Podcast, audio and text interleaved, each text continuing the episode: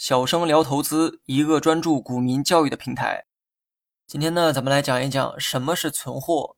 存货的概念，很多做过生意的人啊都能理解。它和老百姓口中的库存是一个意思，是指没有出售的商品暂时积压在手中，这些待售商品就叫存货。我们呢用服装店举个例子哈，小明呢有一家服装店，店里啊有很多的衣服，这些衣服你可以理解成存货。因为他们都没卖出去，我们呢把产业链继续向前推，来看一看一家服装加工企业的存货有哪些。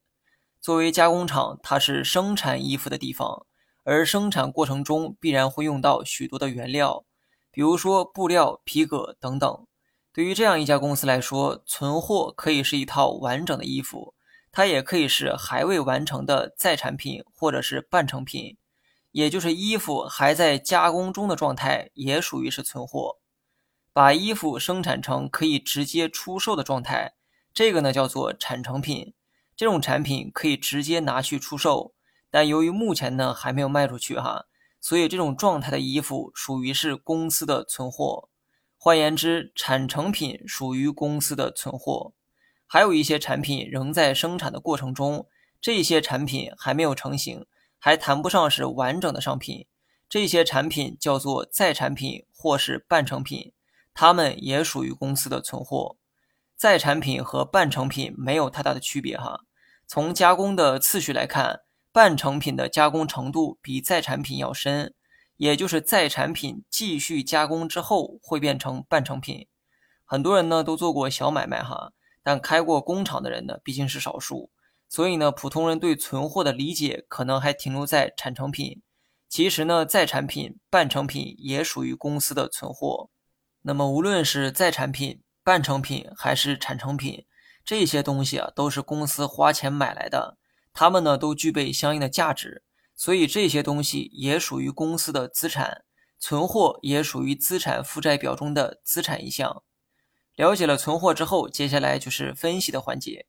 请问，一家公司的存货逐渐变多的时候，这是好现象还是坏现象呢？有人可能会认为是坏现象哈，因为存货是指还没有出售的产品，这些产品过多的积压在手里会加大今后的销售压力。这么理解呢，的确没错哈。但我以前也说过，大小好坏都是对比出来的，单纯看绝对值呢是没有意义的。想象一下，公司想赚更多的钱，就要卖更多的产品；想卖更多的产品，就得生产更多的产品。而生产的过程就是积累存货的过程，所以销量的增加，很多时候意味着存货的增加。那么这个时候，我们单纯看存货的变化意义是不大的。你可以通过存货与资产的比值啊进行参考。这里指的资产呢，是流动资产。如果存货占公司流动资产的比值持续的在变高，这个时候意味着公司会承受一定的风险，也就是存货过多难以出手的风险。一旦说哪天销量不好，大量的存货就会积压在库房里，这会给企业回款带来巨大的压力。存货资产比的公式啊很简单，就是用存货除以公司的流动资产即可，相信大家都能理解哈。另外，有些公司或行业的属性呢比较特殊，他们的存货存在一定的贬值或升值的属性。对于这些公司啊，你需要特殊的去分析它。关于这点，咱们下期再聊。如果你学会了，最后别忘了在评论区回复六六六。